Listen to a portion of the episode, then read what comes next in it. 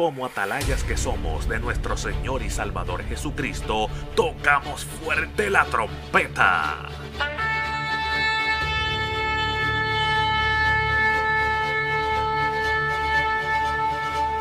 Con mensajes de alerta, somos Aplastado Podcast.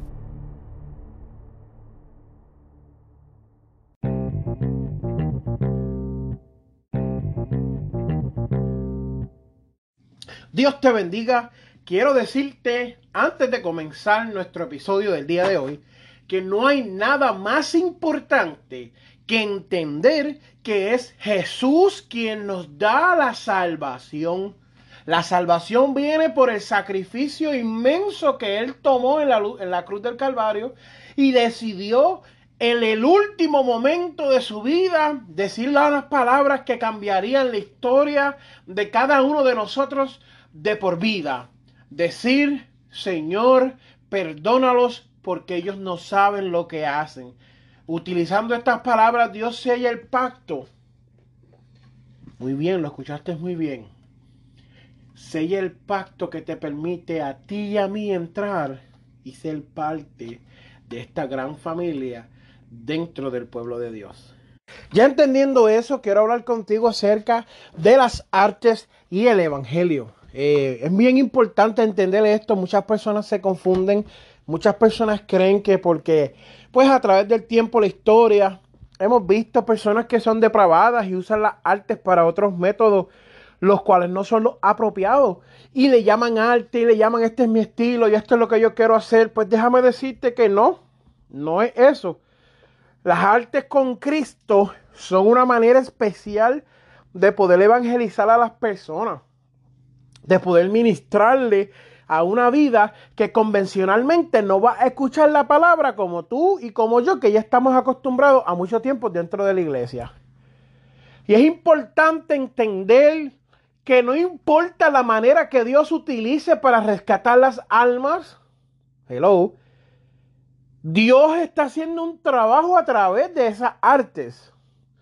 Yo he visto cuadros, yo, he visto, yo mismo he puesto cuadros en galería con un significado, con una cruz, con algo del Señor para mostrarle al mundo su amor eterno hacia la humanidad. De hecho, yo tuve una cruz que hice monocromática. Esto significa que solamente se usa una pintura de un color para hacer toda la pintura y usas blanco y negro para difuminar y para hacer las sombras. O cuando yo presento mi, mi arte, les explico y les digo que la cruz es símbolo de romper una maldición. Y en el tiempo que yo presento la cruz era el tiempo comenzando la pandemia. Les explico y les digo que no importando lo que estuviera sucediendo en nuestra vida, cuando miramos a la cruz, miramos el sacrificio de aquel que murió en la cruz del Calvario por nosotros. Cuando miramos esa cruz que en un tiempo simbolizaba maldición, Miramos ahora y sabemos que hay esperanza en Cristo Jesús para nuestra vida, para cada quien que estuvo perdido, extraviado y está perdido y está extraviado y tiene vida todavía. Hoy es el día que te acerques a los pies del Maestro para que tu vida cambie por completo. Ese era el mensaje de la cruz que yo dibujé de un solo color. Y a veces las personas no entienden y se sacrifican y mienten y roban y lastiman sin saber que Dios quiere libertarte de toda carga sobre tu vida. Es importante entender de que Dios nos ama y que Dios tiene propósitos con nosotros, propósitos de salvación, propósitos de rescate, propósitos de liberación, propósitos de prosperarte. Pero apartado de Él, nada podemos hacer. Y entiendo que las artes es una herramienta importante para la iglesia del 2022.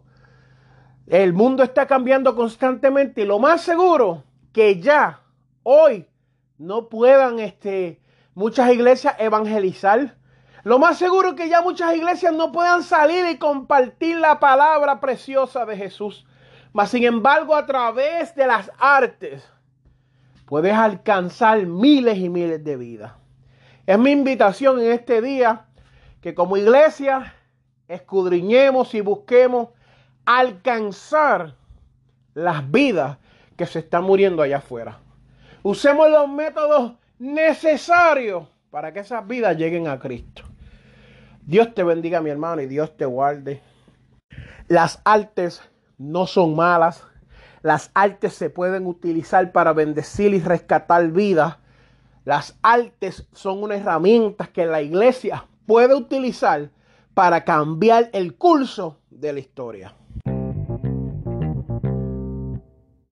Este programa fue presentado por Aplastado Podcast, porque como atalayas que somos de nuestro Señor y Salvador Jesucristo, tocamos fuerte la trompeta. Con mensajes de alerta y sin ningún temor, porque si Dios con nosotros, ¿quién contra nosotros?